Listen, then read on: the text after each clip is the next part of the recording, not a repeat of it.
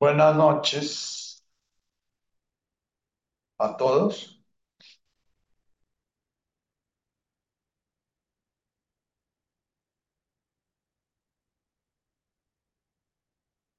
Bienvenidos a esta nueva red unión, celebrando nuestro camino hacia la unión. La unión del creador con su criatura. La unión de la conciencia caída en la ignorancia de la ilusión de la separación con la conciencia de la cual hace parte en el momento del despertar.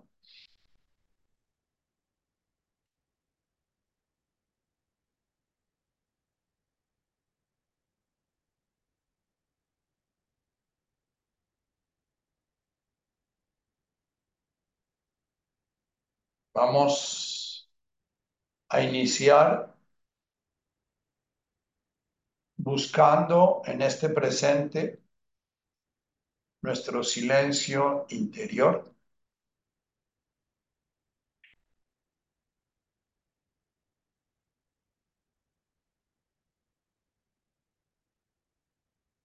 Invoquemos ese sonido que representa la presencia de todo el universo en nosotros y la presencia con una cualidad amorosa, al cual Jesús llamaba Abum, Padre de todos nosotros.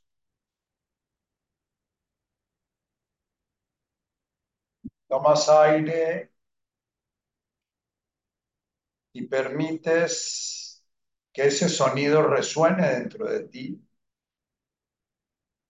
y sueltas el aire y permites que el sonido de Vashmaya se presente llevándote a la conciencia de ser criatura,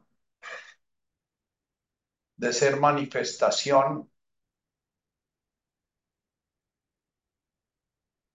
de ser una manifestación singular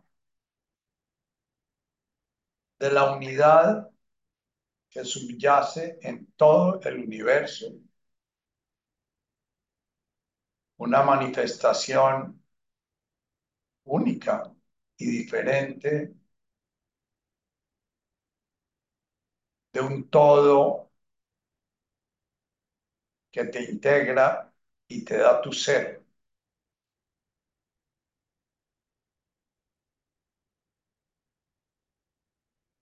Siente al inspirar este sonido y al expirar el abum y al expirar el de Vashmaya, todo lo que se va presentando en ti, los pensamientos, las distracciones, las emociones, las sensaciones.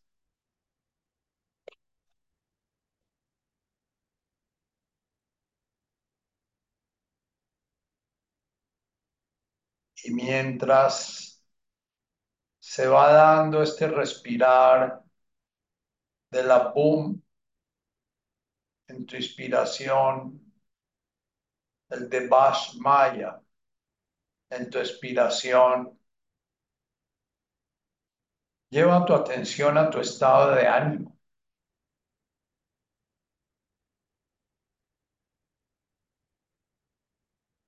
¿Cuál es tu tono vital?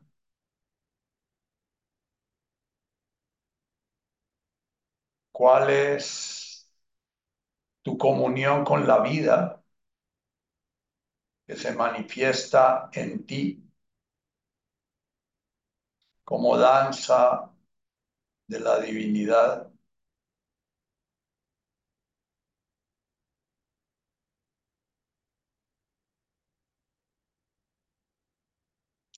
¿Te gusta estar vivo? ¿Te cuesta estar vivo?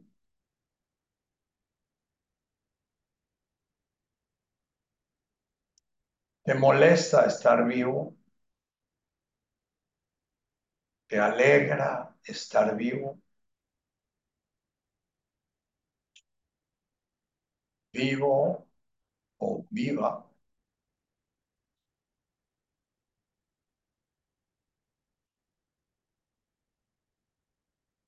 Y mientras sigue resonando ese boom en tu inspiración y ese de Maya en tu expiración, ve mirando el juego de sensaciones que tu cuerpo manifiesta.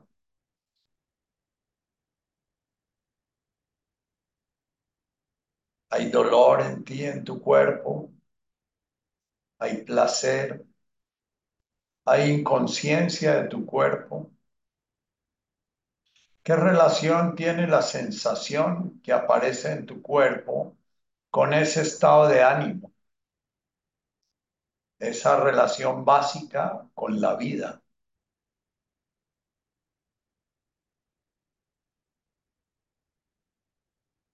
ese sonido de fondo de la conciencia encarnada que llamamos estado de ánimo, que a veces se vuelve muy ruidoso como en la depresión o en la angustia.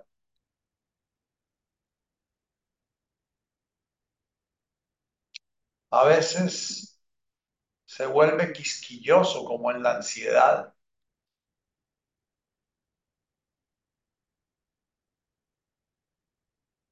a veces pesado,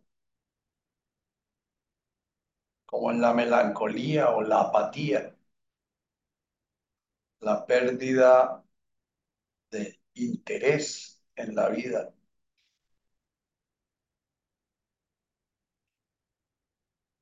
Abum resuena recordándote que tu existencia es el producto del amor de Bashmaya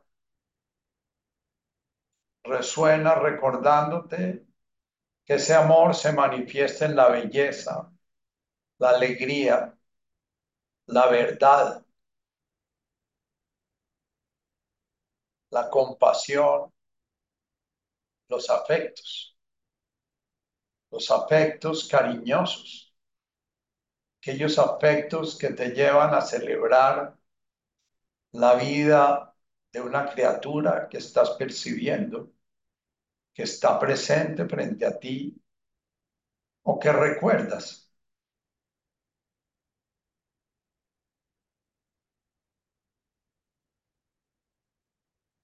boom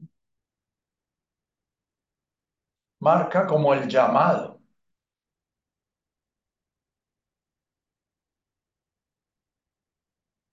como el color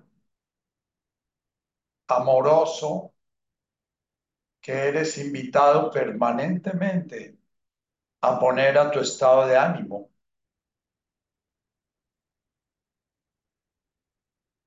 De Vashmaya es el llamado a disfrutar. El ser una criatura bella, armónica, verás que existe, que existe como es. Sin embargo, tu estado de ánimo tanto te pinta ese principio creador que se manifiesta en ti de colores a veces oscuros, sombríos,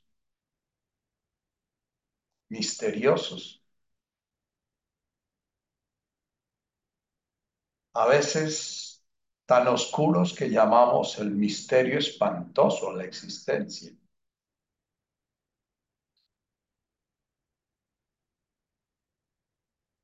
y de Maya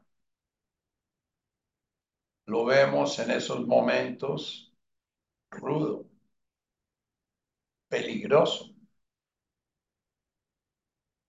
temeroso.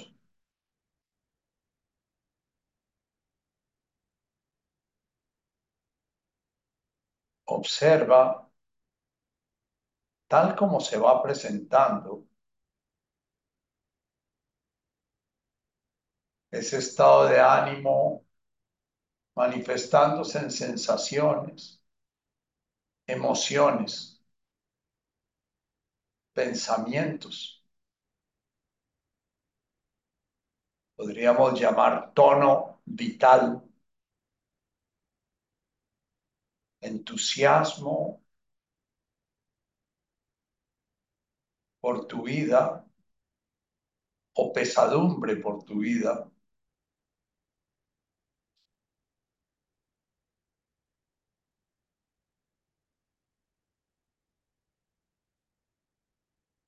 Abum, siéntese abum en tu estado de ánimo.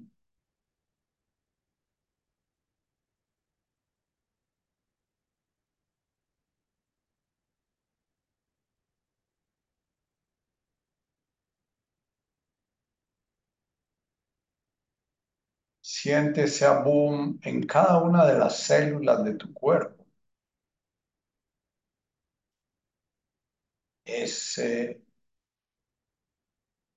llamado a descubrir el orden amoroso de esa información que tiene unidos los millones y millones y millones de átomos, las millones de moléculas, los millones de células que componen ese reino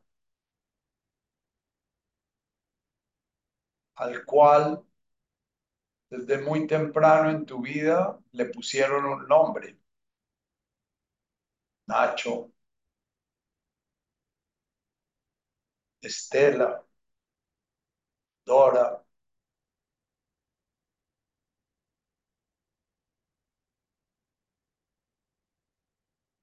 Emilia, Jairo.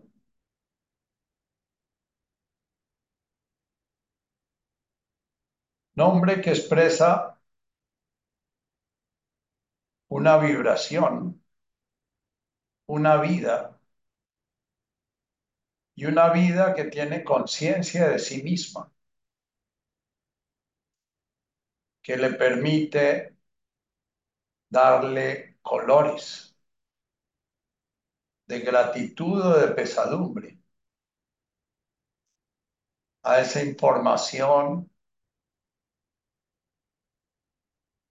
que se manifiesta como vida, a ese orden que permite a los millones de fragmentos que te componen respirar al unísono.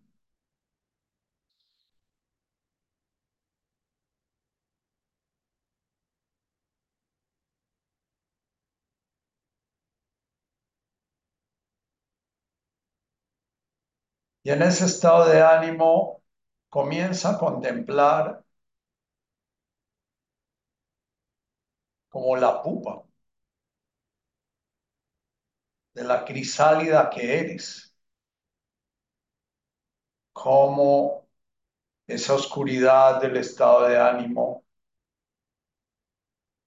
ese tono bajo,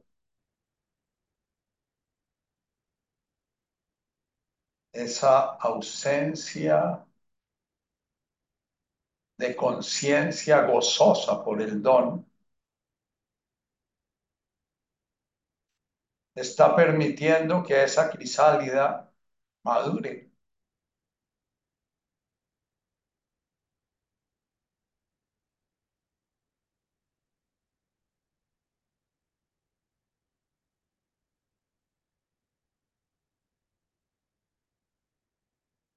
Y a veces sientes esa pupa que representa tu ego y la imagen que has cre cre creído y creado de ti mismo, de ti misma, en la cual va madurando el espíritu de la mariposa que a veces has imaginado volando. La mariposa que a veces es posible que sientas sus alas en tus sensaciones que a veces te visiten tus sueños volando, gozando de la libertad en el espacio-tiempo.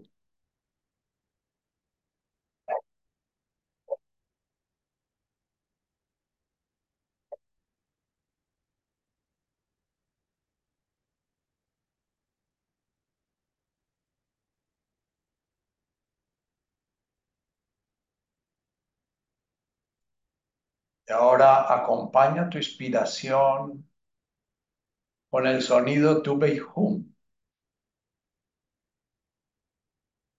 Inspiras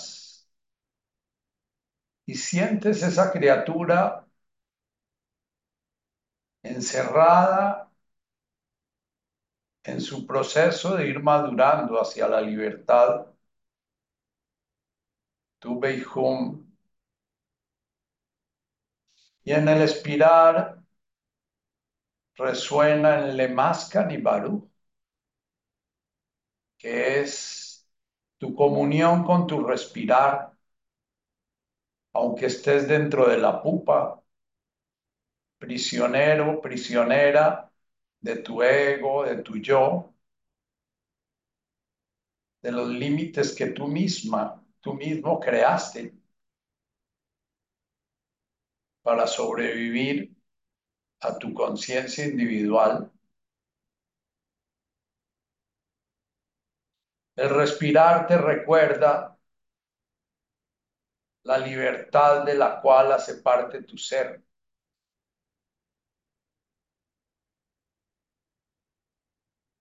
De Mascan y Baruch. Tu prisión interior el respirar te recuerda permanentemente la vida y la libertad que hay en ti. Te recuerda el vuelo que se va conformando en cada respirar.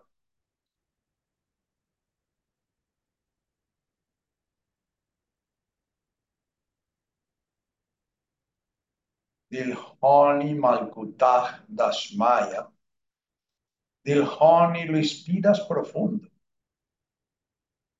El mismo respirar te va llevando a madurar para poder hacer tu vuelo de plenitud bello, gozoso, percibiendo la verdad con mayúscula, la realidad tal cual es, tanto de tu ser como de todos los seres manifiestos que se relacionan contigo en esta encarnación. Malkutah Dashmaya. El orden divino manifestándose en las mil formas.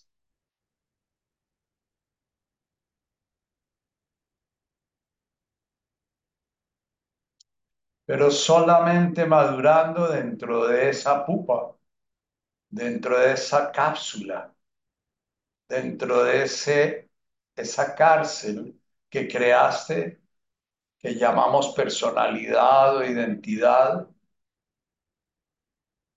vas a ir creando la posibilidad de tu vuelo final, de tu vuelo pleno.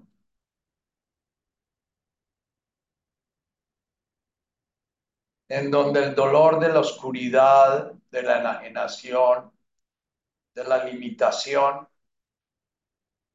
adquiere su sentido completo.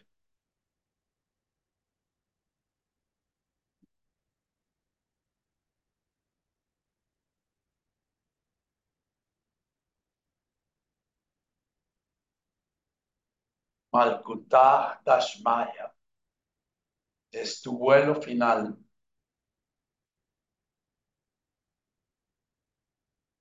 Pero ya dentro de la pupa puedes saborearlo, puedes olfatearlo, puedes anhelarlo, tener hambre y sed de ese vuelo.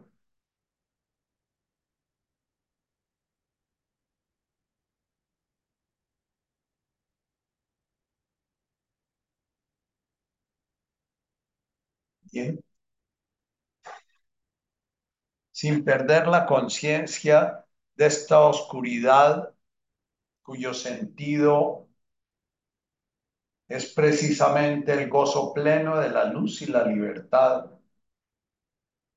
de, este, de esta enajenación, que es nuestra neurosis, nuestros miedos, nuestros reflejos condicionados a defendernos, a ver permanentemente peligro a nuestro alrededor. Nuestra prepotencia infantil de creer que nosotros somos los que organizamos ese orden que vivimos.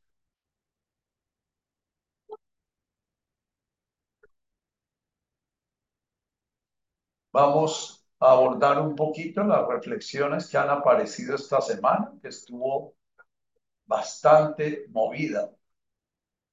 Posible que no toque todos los temas que se pusieron, pero en todos los temas hay como un común denominador del sufrimiento, la oscuridad,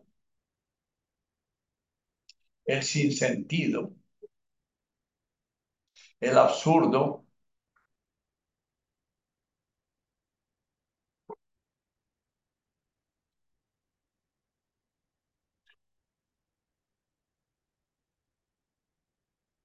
Voy a iniciar con una eh, reflexión. Ah, respondo primero una pregunta que hizo Soraya, que hizo Natacha en la meditación anterior que yo no la entendí bien. Y ella preguntaba en qué lugar se encuentra la conciencia. La conciencia se encuentra en los órganos de los sentidos o la conciencia se encuentra en el cuerpo o la conciencia se encuentra en la mente, en los pensamientos o, o se encuentra en el estado de ánimo. El estado de ánimo es algo del cual hablamos muy poco, pero es algo que está permanentemente presente en nosotros. El estado de ánimo es el tono vital, ese tono que nos está diciendo qué tan conectados estamos a la vida real o qué tan desconectados estamos de la vida real. Hay un estado de ánimo que es el estado de ánimo que persigue la normal, que persigue la normosis, o sea, que persigue esta cultura enferma, que es un estado de ánimo aparentemente alegre, aparentemente carnavalesco. Es un estado de ánimo en el cual gritamos, juju, ¿cómo estamos de contentos? Ese es un estado de ánimo que se caracteriza por tratar de negar la conciencia del estado de ánimo. Todas las veces que hacemos algo para cambiar ese estado de ánimo específicamente, de alguna manera estamos distorsionando el lenguaje de nuestra alma, por eso se llama ánimo. Cuando escuchas en el desayuno del domingo unos bellos acordes del concierto 21 de Mozart, sientes un ánimo expandido. Pero si tratas de poner el concierto 21 de Mozart para quitarte un estado de ánimo, o sea, algo que tu alma está tratando de comunicar. Muy posiblemente te vas a ver a, a Cacho, el concierto de Mozart, te va a parecer aburrido, no te toca. El estado de ánimo está marcando la comunión que tienes con tu realidad o la incomunicación que tienes con tu realidad. La enfermedad básica del estado de ánimo en la modernidad es la depresión, con sus manifestaciones que son la angustia y la ansiedad.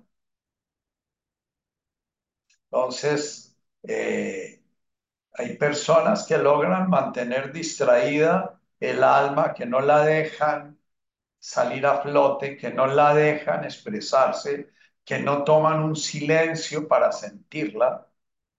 A veces el alma, el primer grito que pega se llama aburrimiento. Y nuestra normosis es una enemiga total del aburrimiento. Apenas comenzamos a sentir ese tono bajo del tedio, estamos buscando distraernos, estamos buscando refundirnos de donde viene la llamada. Cuando Jesús en la segunda bienaventuranza nos dice tu un labili, está hablando precisamente de atender el estado de ánimo. Si estamos sintiendo un terrible aburrimiento, es el momento de quedarnos absolutamente quietos, lo más silenciosos posibles, como cuando el cazador intuye que por ahí va a aparecer la presa. Y si es una hora o dos horas, una hora o dos horas. Y si no hemos entrenado, porque nunca nos hemos sentado diez minutos a hacer nada, el ego nos va a lanzar a la acción precisamente para no permitir al alma manifestarse.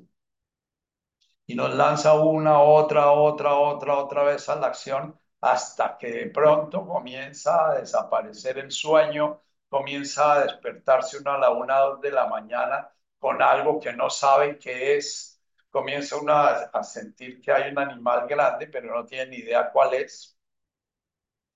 Y entonces los psiquiatras inmediatamente damos un antidepresivo, damos un tranquilizante, damos algo para que de alguna manera adormecer esa ánima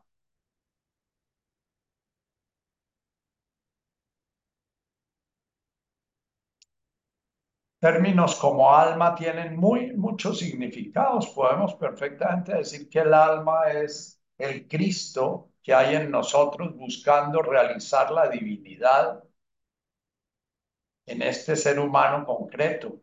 Es el Dios encarnado en mí, en su parte de llamar a mi, a mi desarrollo total, mi vuelo total. el tedio, el aburrimiento, es uno de, las, de los estados de ánimo, porque no es propiamente una emoción, que nos pueden llevar más profundamente a ir a ese encuentro con nuestro ser buscando encontrar su dimensión divina o la tristeza. Pero hacemos trampa porque la tristeza es el lenguaje del alma, pero también la tristeza es una emoción que aprendemos a sentir. Emoción es algo que mueve el estado de ánimo o emoción es algo que mueve la mente. Si la emoción viene del alma, puede ser una ira santa, la que siente Jesús, o la que ira que relata Tim Khan en el video que nos comparte Natacha.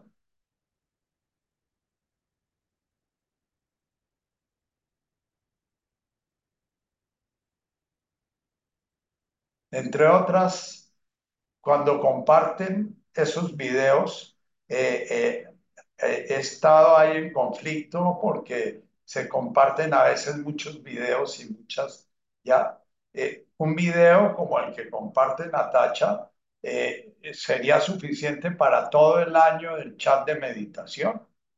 Si realmente tomáramos ese video y nos pusiéramos a trabajarlo todos los días, sobraría este grupo.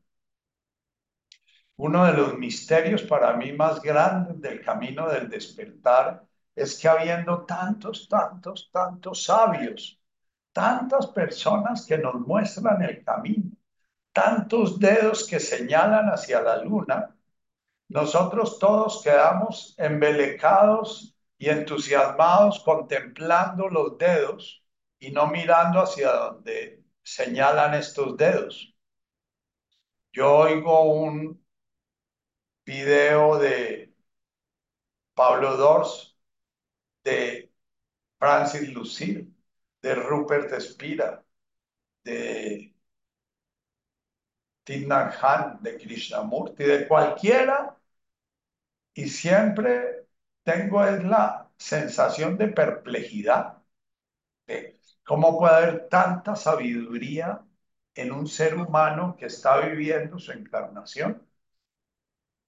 Pero he comenzado a pelear con que no me publiquen tantos videos porque la mejor manera de dejar de mirar hacia donde señalan los dedos es multiplicar los dedos, porque terminamos todos mirando en los dedos y no la luna señalada por los dedos. Entonces, me parece bien que de vez en cuando publiquen algo cuando los ha tocado y los ha tocado y les despierta una pregunta. ahí viene la, pregunta, la primera pregunta que es la de Natacha con, con ese video.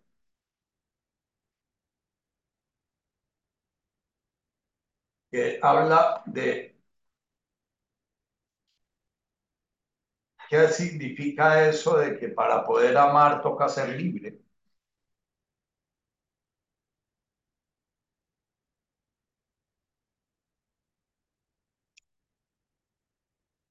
El alma, el espacio del alma es fuera de la pupa.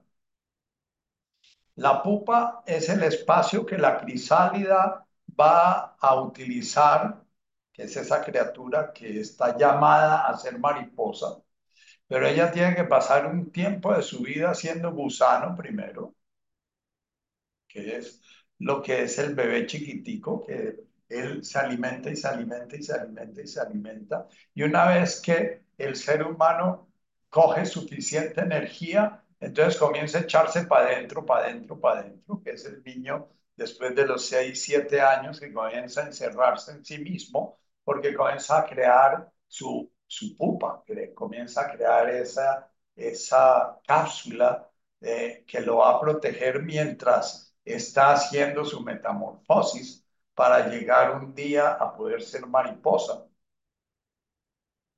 Y respondiendo un poquito la pregunta de, eh, hay una pregunta de, de y otra pregunta de Mónica, de por qué hay tantas, tantas, tantas crisálidas en la pupa y hay tan poquitas mariposas y cómo se multiplican cada vez más las crisálidas y cada vez hay menos mariposas. Eh, la respuesta es, en la medida en que te estés respondiendo a esas preguntas, no estás sino fortaleciendo tu propia pupa, porque lo que hacemos para mantenernos en la pupa es no hacernos cargo de nosotros mismos, sino comenzar a hacernos cargo de las mariposas que ya están volando y de los gusanos que no han logrado hacer su pupa y de los, las otras pupas que no están desarrollándose como toca y entonces se nos olvida que el camino es siempre personal y único. Tan personal y único que hay muchos seres humanos muy sabios y muy iluminados que dicen que no existe el universo, el universo que tú ves lo estás creando permanentemente y que todas esas mariposas y esas pupas y esos gusanos que ves por ahí, que de lo, por lo que te preocupan, realmente los estás creando tú con una mente que se te dio precisamente para hacer tu camino de despertar. O sea, el camino de cada crisálida es el camino de cada crisálida. Y es posible que una crisálida oiga un video de Tim Han y eso lo lleve a desarrollar muy, muy rápidamente los músculos, futuros músculos de sus alas. Y mil otras crisálidas vean el mismo video y ni siquiera se enteren de qué dice ese video. Estamos viviendo, volviendo a otra observación que hace otra persona, creo que, eh, que Mónica o, bueno, alguna otra persona que no dio su nombre, sino unos muñequitos. Me encantaría saber el nombre de esa persona, pero si prefiere mantenerse en el anonimato, puede mantenerse en el anonimato, no hay ningún problema. Eh, eh, eh, sí.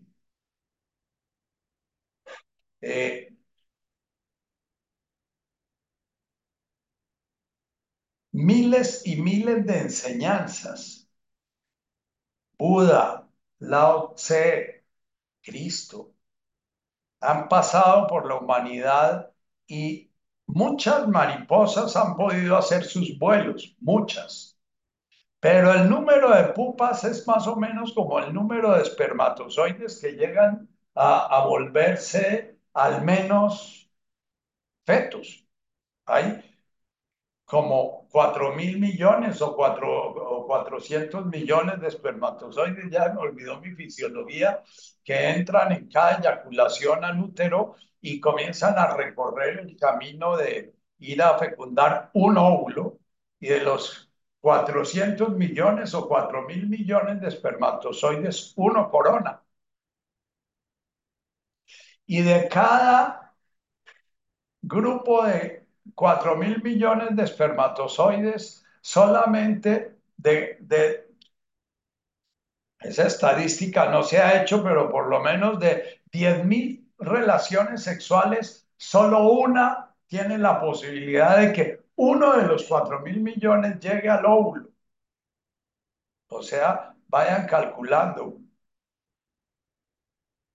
La vida es generosa en desperdicio nacen, la pescada pone eh, 30 eh, mil huevitos y de los 30 mil huevitos solo se fecundan con el semen del pescado eh, 10 mil y de los 10 mil nacen y se comen 9 mil, se los comen los otros pescados grandes, eh, mil no se logran desarrollar, 800 y de cada pescada que nace, eh, nacen 10, 12, 14 pescaditos de 30 mil huevos.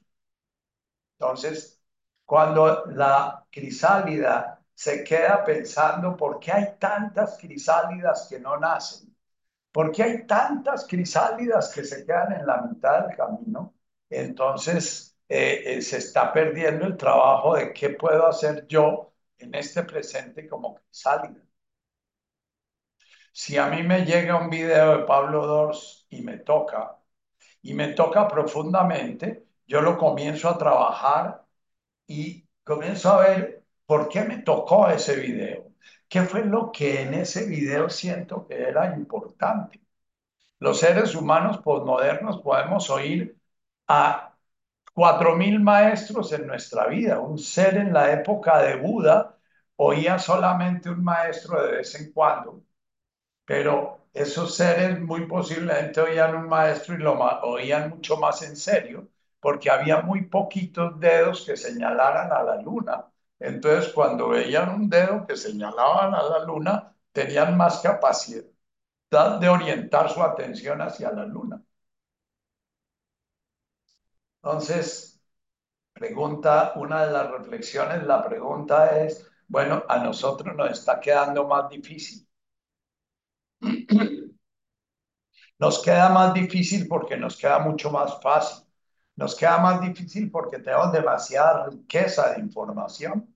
Tenemos, nos queda más difícil porque una persona en la época de Buda oía pasar a Buda por su aldea y lo oía una o dos veces en su vida máximo o le tocaba como a los apóstoles irse detrás del Buda yendo a ver de qué se alimentaba o cómo se alimentaba. Y había mucha gente que se iba detrás del Buda o detrás de Cristo o detrás de esos grandes maestros. ¿Por qué? Porque era tan extraño el que señalara a la luna que cuando alguien señalaba a la luna, los que estaban por ahí presentes miraban a la luna. Esta semana tuve un conflicto con uno de los presentes al grupo que lo terminé eh, sacando del grupo porque comenzó a bombardearnos de información y de información y de información. Y yo siento que en esta época moderna la abundancia del materialismo espiritual, y el materialismo espiritual no es materialismo espiritual en sí, se vuelve materialismo espiritual cuando lo comenzamos a usar para quedarnos dentro de la crisálida. Decía Tony de Melo que la mayoría de gente, yo no estoy muy de acuerdo con eso, pero sí, en parte sí, la mayoría de gente que va a una psicoterapia va a una psicoterapia para no cambiar nada, para sentir que está cambiando. Pero yo lo que digo hoy en día es que la mayoría de gente que eh, se la pasa conectada a videos y a audiolibros y a, y a retiros y a viajes espirituales y a, eh, está utilizando precisamente toda esa abundancia para no hacer nada, para darse una buena conciencia espiritual, pero es muy peligroso. Jesús estaba todo el tiempo advirtiendo que no es el que me dice Señor, Señor el que entra en el reino, sino el que actúa la voluntad de mi Padre. Entonces, nuestros tiempos son difíciles, sí, por eso, porque desgraciadamente tenemos mucha abundancia y esa abundancia nos lleva a ser cerdos que nos dan perlas y las mordemos y nos rompemos los dientes con ellas y no hacemos nada con ellas, no nos alimentan. Entonces, en el grupo yo sugiero publicar lo menos posible. Yo cada vez soy más cuidadoso. Constanza me decía que muchas de las cosas que yo publico le han caído como anillo al dedo. Sin embargo, yo leo y estudio y cada vez que leo, cada vez leo menos, pero leo más tiempo, porque leo con más cuidado y digo, uy, ¿esto por qué me está tocando? ¿No? Y entonces lo que hago es hacerme trampa, porque entonces lo subrayo y cojo otro documento y copy y paste, y entonces copio y pego, porque siento que copiando y pegando eso, pero después de que lo he hecho digo, uy, pero esto que es tan profundo, ¿Qué cambio va a generar en mi vida hoy, en este momento que estoy leyendo esto? Y entonces posiblemente lo que hago es quedarme quieto un ratico en silencio, porque siento que utilizo muchas veces la abundancia precisamente para distraer el tedio espiritual. ¿Qué es el tedio espiritual? El tedio espiritual es la noche oscura. Es ese trabajar y trabajar y trabajar y el ego trata de pedir sus, su remuneración y va a cobrar el sueldo y no encuentra que le pagan nada. Y vuelve y uno sigue trabajando y trabajando y cuando el ego va a pedir el sueldo, nada que le pagan. Y entonces a la vuelta de uno o dos años uno dice, realmente, realmente el trabajo que estoy haciendo, si sirve para algo. Y bueno,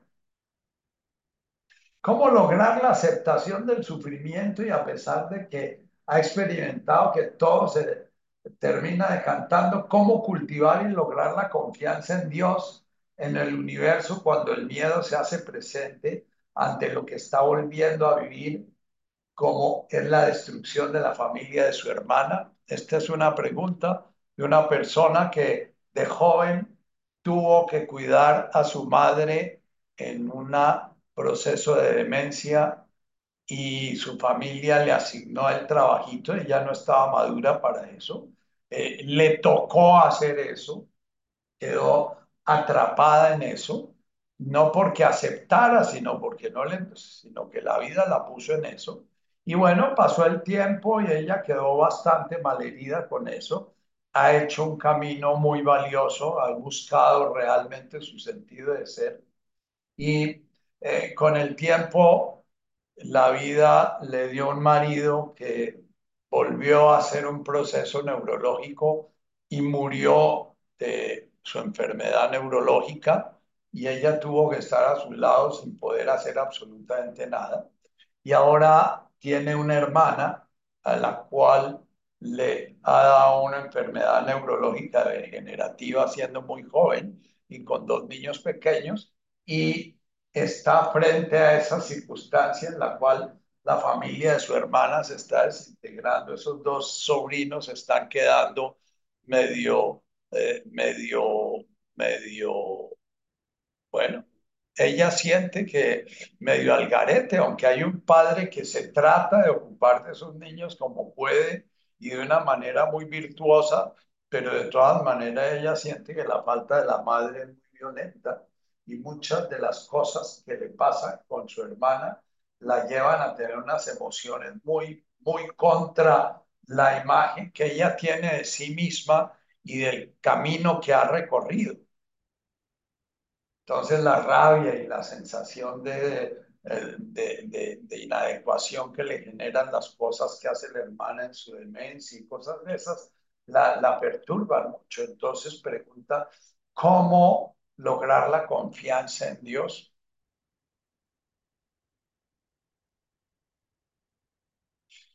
La mayoría de preguntas que se hicieron este fin de semana son preguntas que no tienen respuesta, son preguntas muy bien hechas. Una pregunta bien hecha, he respondido yo muchas veces, es una pregunta que no tiene respuesta. Si una pregunta tiene una respuesta fácil, bueno, es una pregunta que, bueno, podía estar bien hecha, pero... Y, y si está bien hecha y se responde bien, no va a responderse bien. A la pregunta de Natacha yo le digo, la conciencia no está ni en la mente, la conciencia no está en el cuerpo, la conciencia no está en los sentidos, la conciencia no está en el estado de ánimo, la conciencia no está. Todo eso está en la conciencia. En la conciencia está la mente, en la conciencia está el cuerpo, en la conciencia está la sensación, en la conciencia están los pensamientos, en la conciencia están las acciones, en la conciencia la conciencia es el punto desde el cual la conciencia una está contemplando el universo a través de una criatura llamada Natacha o Nacho o qué sé yo.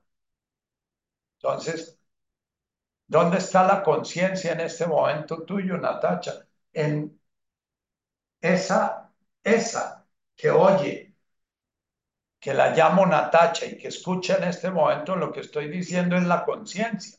Y la conciencia oye a través de tus oídos, que son parte de tu cuerpo, e interpreta a través de tu sistema nervioso, que es parte de tu cuerpo, e interpreta a través de las aprendizajes e interpretaciones que hacen parte de la conciencia, que son parte de tu psiquismo. Tu psiquismo está en la conciencia, tu ego está en la conciencia, tu ego es una creación de la conciencia como tu cuerpo.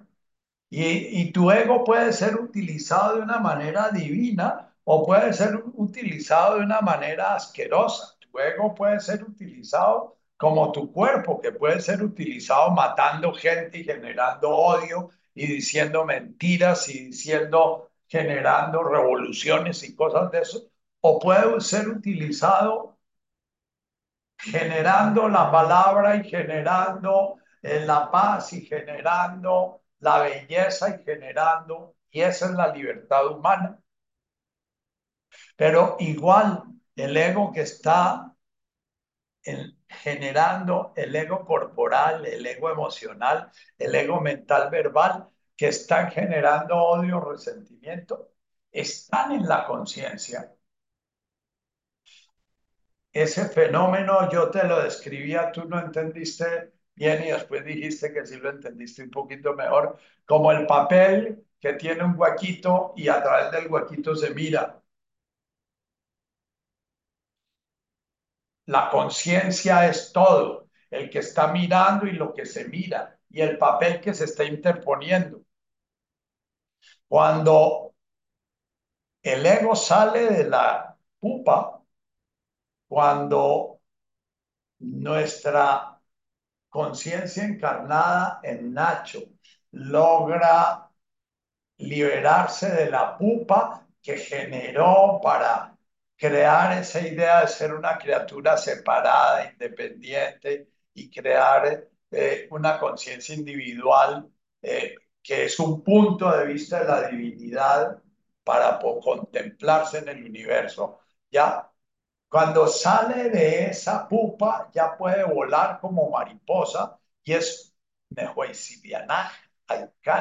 es uno con todo el universo que lo rodea ya no hay mariposa, ya no hay aire en el cual se vuela, ya, no, ya todo es uno, ya todo es conciencia manifestándose.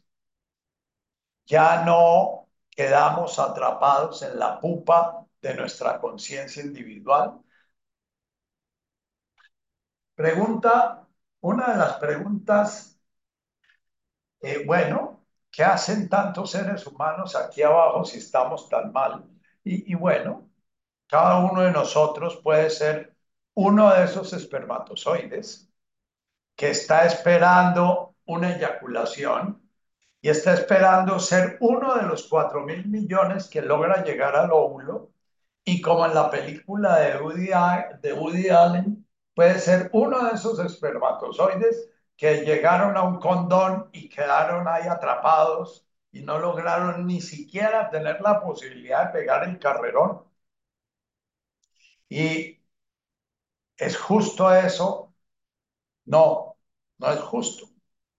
Pero precisamente el misterio es algo que nos permite estar siempre empujando para primero hacernos cargo de nosotros. Nosotros no podemos resolver el misterio de la creación, el misterio de las 100 tortuguitas que nacen y ninguna logra llegar al mar el misterio del ciervo que se lo come el tigre. Eso no lo podemos resolver. Los que tratan de resolver eso se llaman Marx y Lenin y, Hitler y, otros personajes que ellos creen que pueden resolver el misterio de la vida humana. Nosotros no nacimos para resolver esos misterios. Nosotros nacimos para hacer un camino, Hemos publicado varias veces este poema porque solamente la crisálida que se da cuenta que el único trabajo que puede hacer es comenzar a fortalecerse para tener la capacidad de comenzar a derretir su pupa, de derretir esos millones de hilos que tejió para encerrarse, de, de,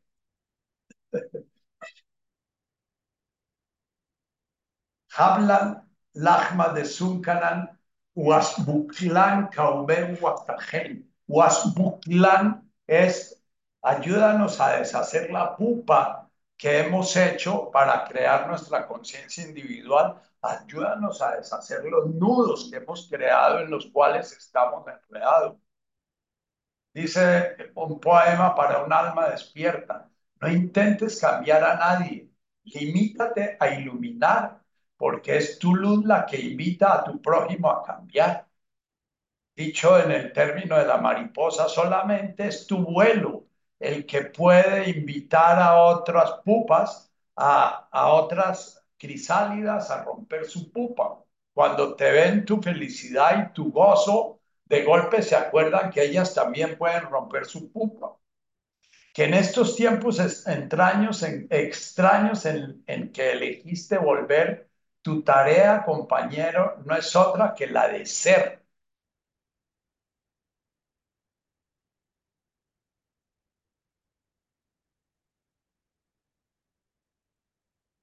¿Entiendes que ese verso te lleva al silencio? ¿Qué es eso? Que ser.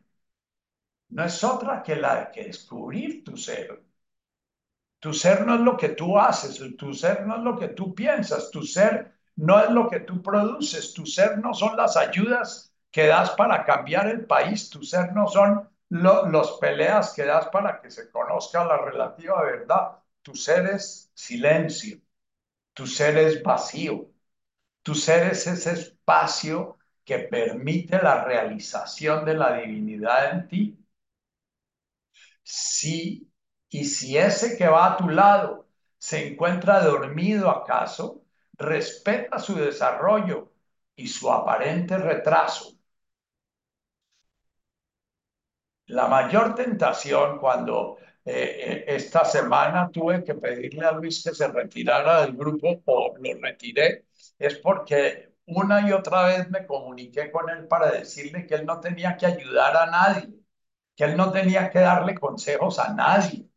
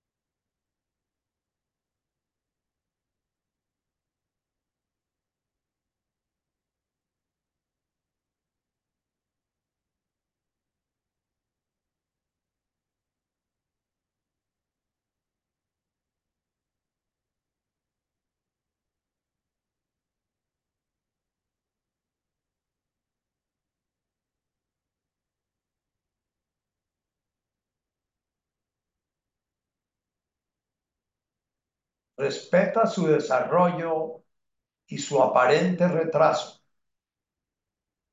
Contémplalo con ternura y acéptalo tal cual es y déjalo que prosiga marchando sobre sus pies.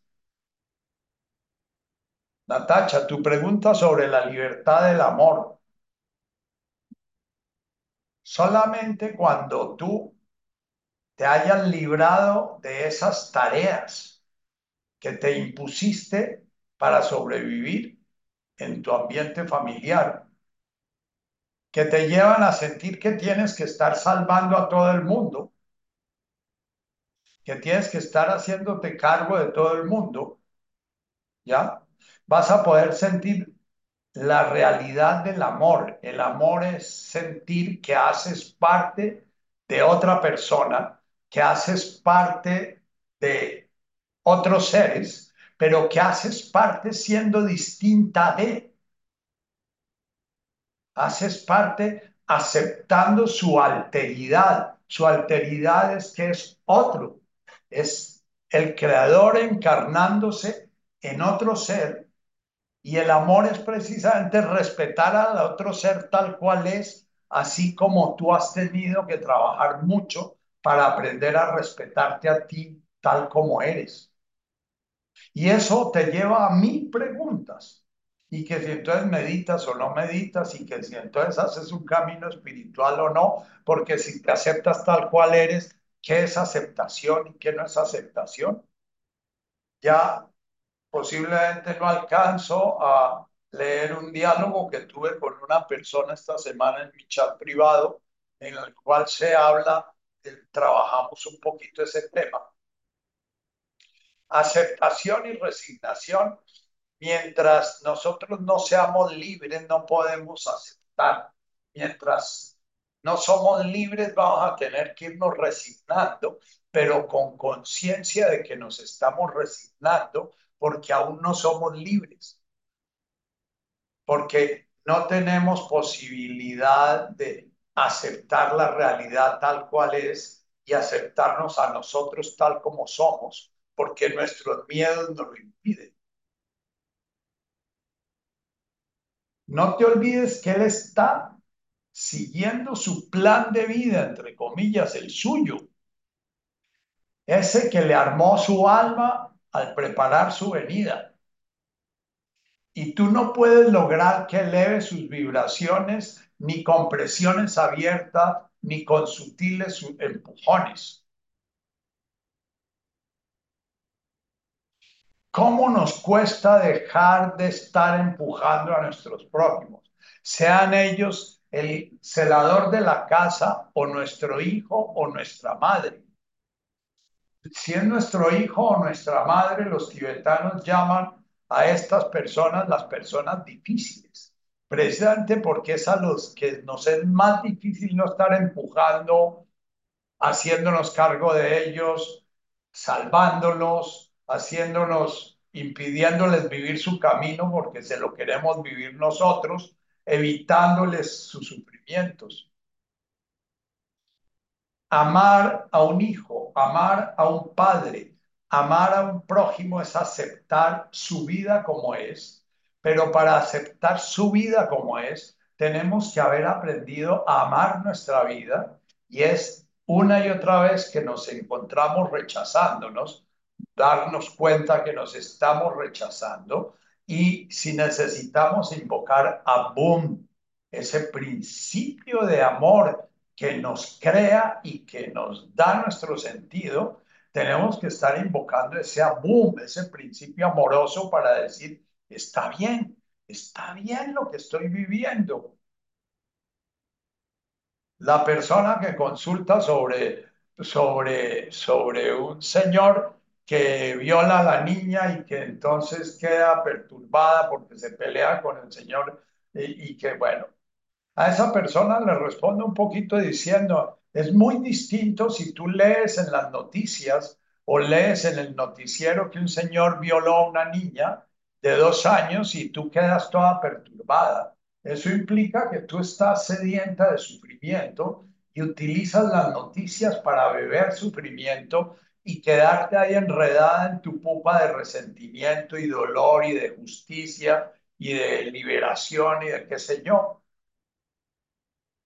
Eh, que es un eh, sociólogo canadiense, dice que el ser humano contemporáneo está expuesto a algo absolutamente tóxico, que es que está expuesto a la vida de un palestino que están matando o de un judío que están matando o de un ruso que están matando, o de un ucraniano que están matando, cuando un ser humano normalmente, hasta hace 200 o 300 años, solo se tenía que hacer cargo de los seres que eran prójimos de él.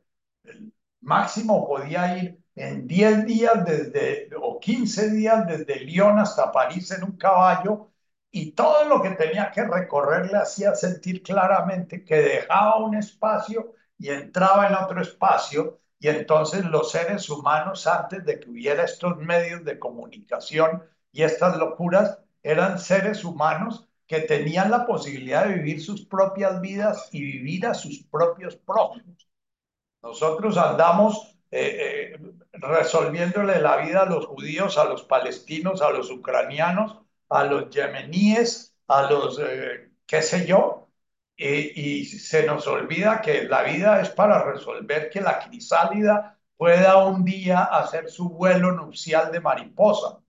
Y la mayoría de nosotros nos morimos como crisálidas sin haber logrado ni siquiera romper la pupa que creamos para sentirnos individuados. Y, bueno, vamos a estar repitiendo una y otra vez yo espero que si la reencarnación eh, es así, al menos poder reencarnar por allá en el siglo segundo o cuarto, en donde la guerra era de verdad y las cosas eran de verdad, no eran noticias.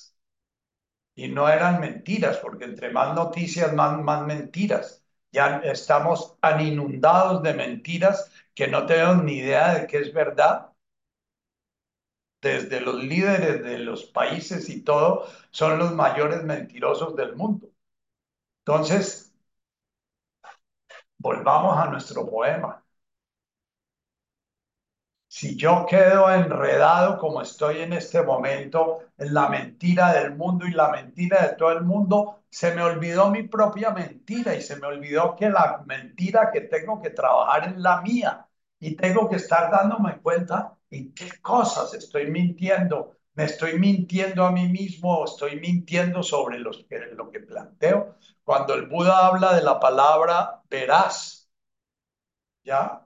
Habla de que cada palabra que yo digo debe ser una palabra que me recuerda una realidad. O sea, es una palabra que no es un juicio, es una palabra que describe una realidad. Porque hay ciclos en la vida que no se pueden forzar. Ya su corazón un día se abrirá de par en par. Un día esa crisálida va a romper la pupa. Ese es el planteamiento de la mayoría de caminos espirituales, que podemos pasar mil encarnaciones hasta que al fin en una despertamos.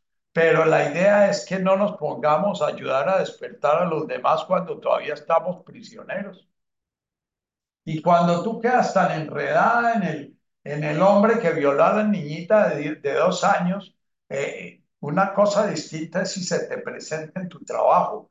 No sé qué trabajas tú ni sé cómo te llamas, pero si te presenta un hombre que ha violado a una niña de dos años y que la vida te pone enfrente tuyo, ojalá estés tan vacía y ojalá estés tan limpia de corazón que puedas realmente ver a ese hombre y ver esa crisálida que te pone la vida frente a ti para ver qué te pone a trabajar a ti, ese, ese prójimo.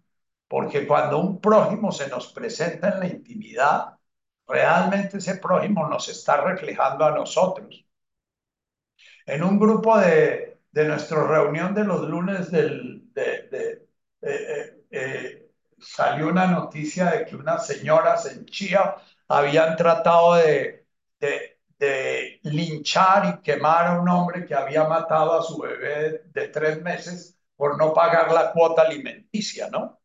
Y entonces yo hice un comentario ahí bastante vasto diciendo que todas esas mujeres que querían matar a ese hombre estaban tratando de matar en ese hombre su propio filicida interno, eh, aquella parte de ellas mismas que habían querido muchas veces matar a su propio hijo.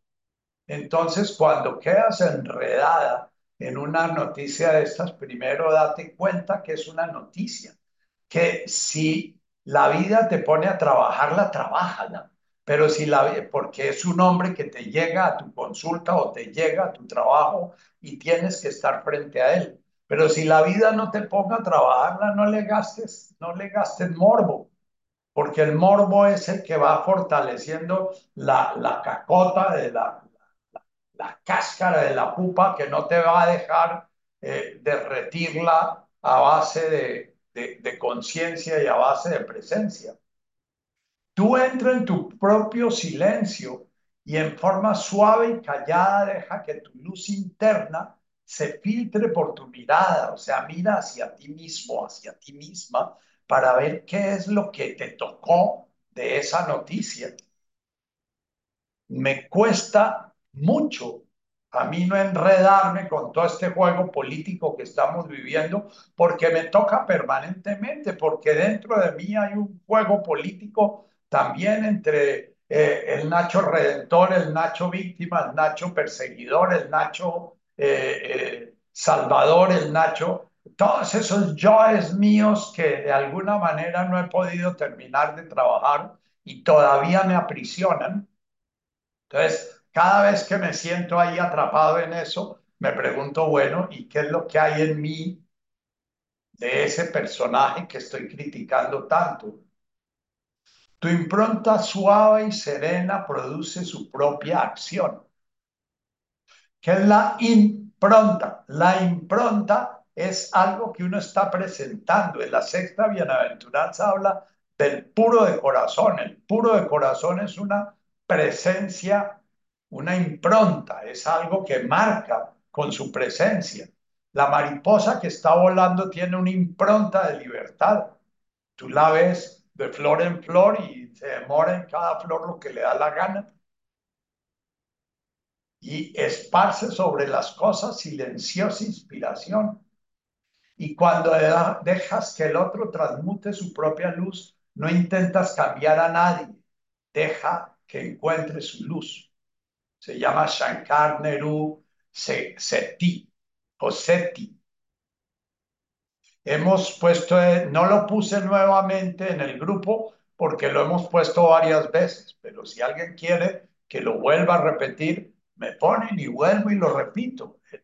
Eh, eh, ese es un poema que tenemos que tener guardado y cada vez que estamos de salvadores, lo sacamos y lo meditamos. Cada vez que queremos salvar al país, que queremos transformar al mundo. El mundo no está ni peor ni mejor que en otros tiempos. El trabajo de la conciencia no está fácil hoy en día, porque al menos en la época de Jesús, eh, esos judíos primitivos que andaban pescando por ahí, eh, ni siquiera se preocupaban porque los romanos los estaban jodiendo. Ellos estaban preocupados porque no tenían que comer y tenían que buscar qué comer. Y por eso fueron personas tan permeables al mensaje de Jesús. Y ninguno de ellos se metió en política.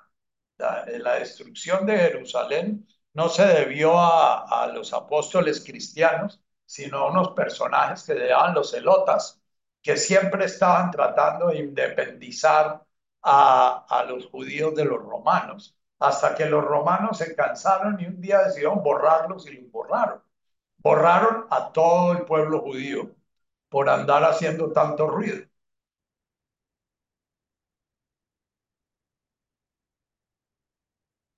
Bien,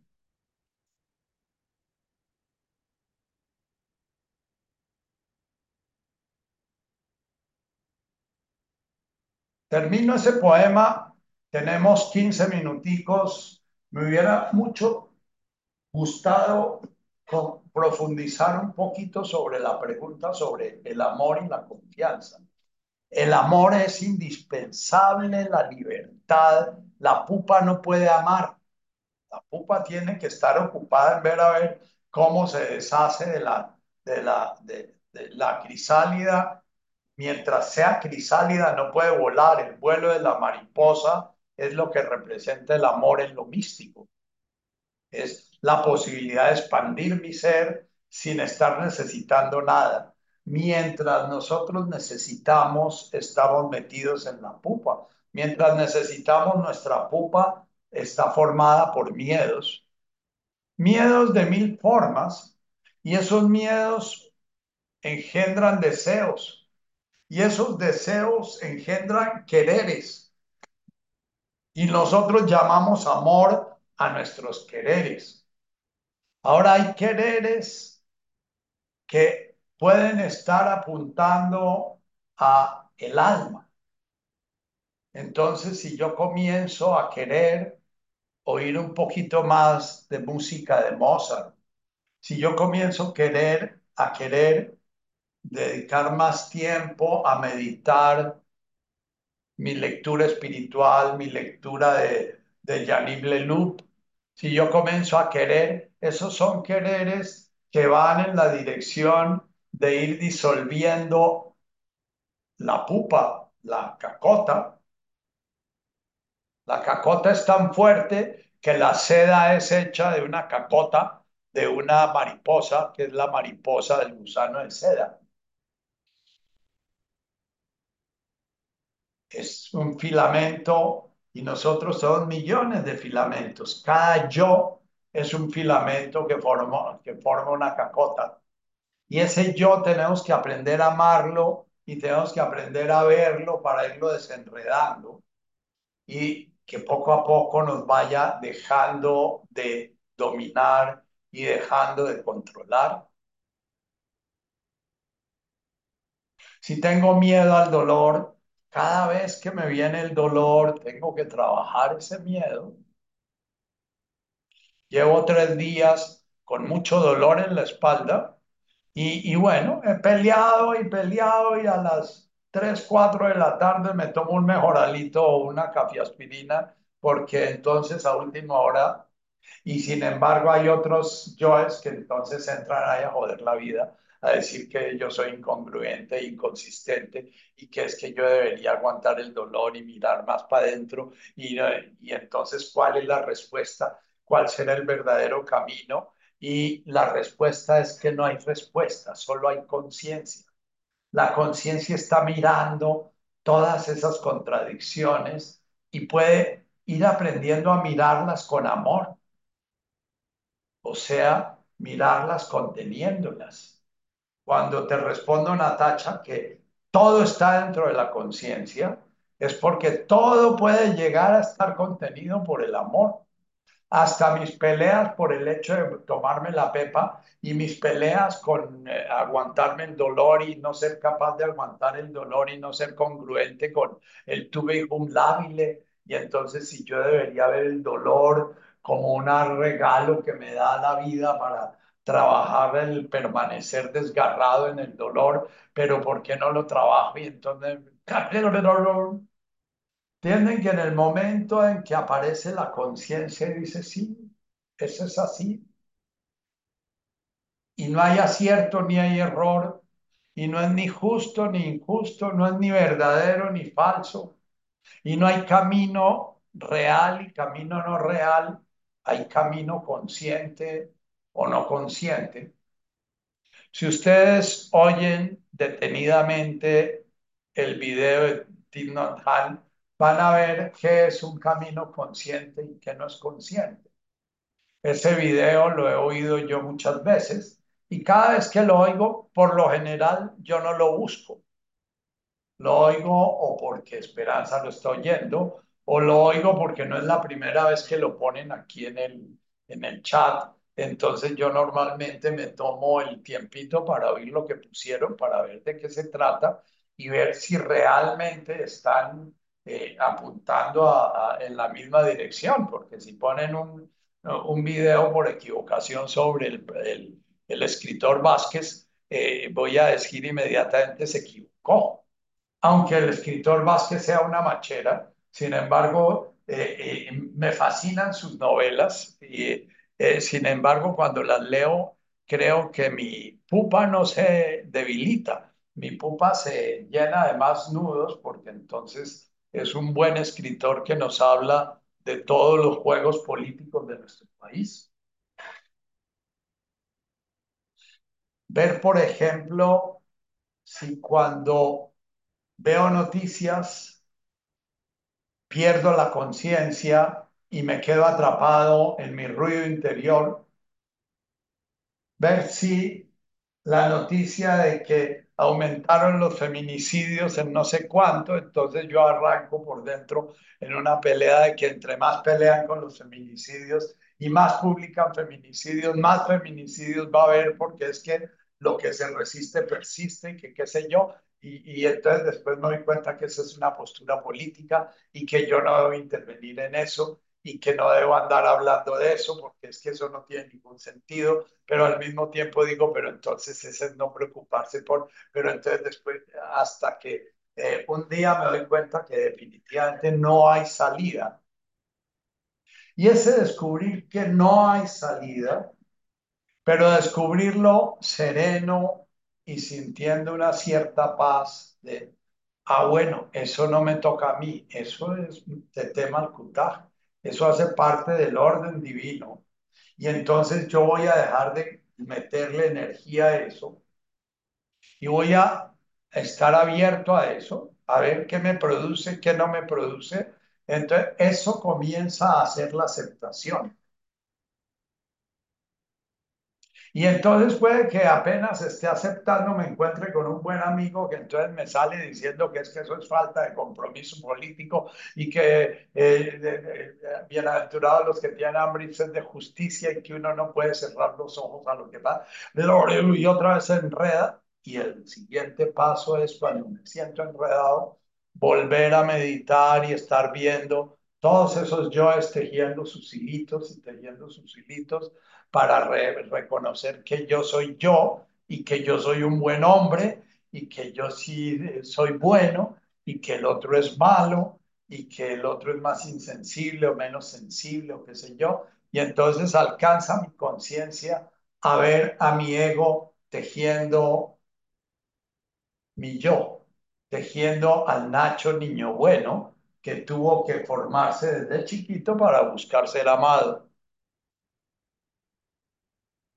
Y entonces digo, bueno, el primero que tiene que amarlo soy yo. ¿Y qué es amar?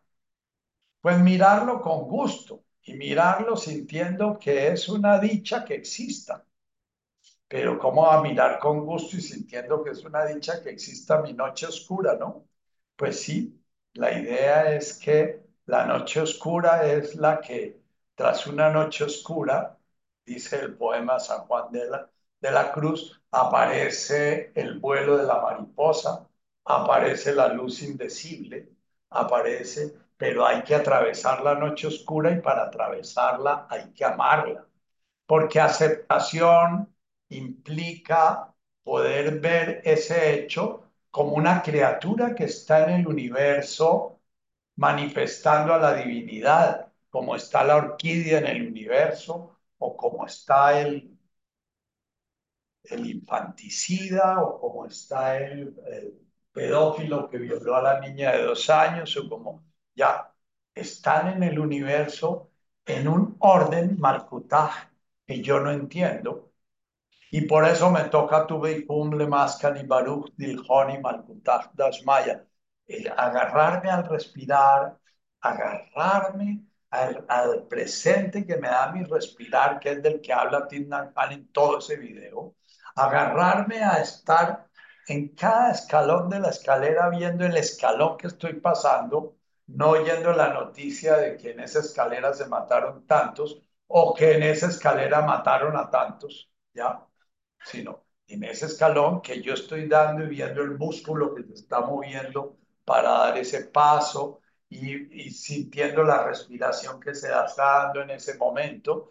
En ese momento, si yo logro estar le máscara y en eso, puedo estar viendo mi dolor como dolor sencillamente, no como algo que puede estar manifestando un riñón dañado o un cáncer de próstata, o tal vez yo hubiera debido hacerme los exámenes tal tiempo, y es que este dolor es distinto al que tuve antes, porque es que, y, y además este dolor se exacerba con tal cosa, y yo que soy médico sé que patatí, patatá, todo eso es el ruido que está haciendo la crisálida en lugar de deshaciendo, usando el ego para deshacer la, la, la, la pupa, está reforzando la pupa. Y puede que lleguemos a nuestros 60 años y descubramos que toda la vida le hemos invertido en reforzar la pupa en lugar de iniciar desde el comienzo. Bueno, entonces vamos a amar ese camino de ese ego construyendo pupa, porque si no amamos a ese ego construyendo pupa, no lo vamos a poder ver, se esconde. La verdad os hará libre.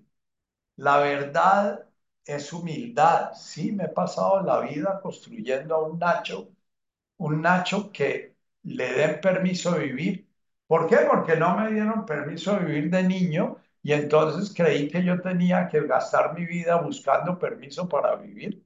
Y entonces todavía a los 60 estoy viendo a ver si la gente que me está oyendo está contenta y si se subió o se bajó el número de los que asisten o si eh, eh, Luis se va a poner muy bravo porque lo saqué del grupo o si va a haber en el grupo gente brava conmigo por dictador, como ya en una ocasión me, me, me dijeron por haber sacado a otra persona en un momento determinado, ¿ya? Si estoy allá, estoy sigo construyendo hilos, porque esos hilos fueron los que construimos precisamente para sobrevivir en la relación con nuestra madre. Primero tenemos que crear la vida y crear la conciencia individual.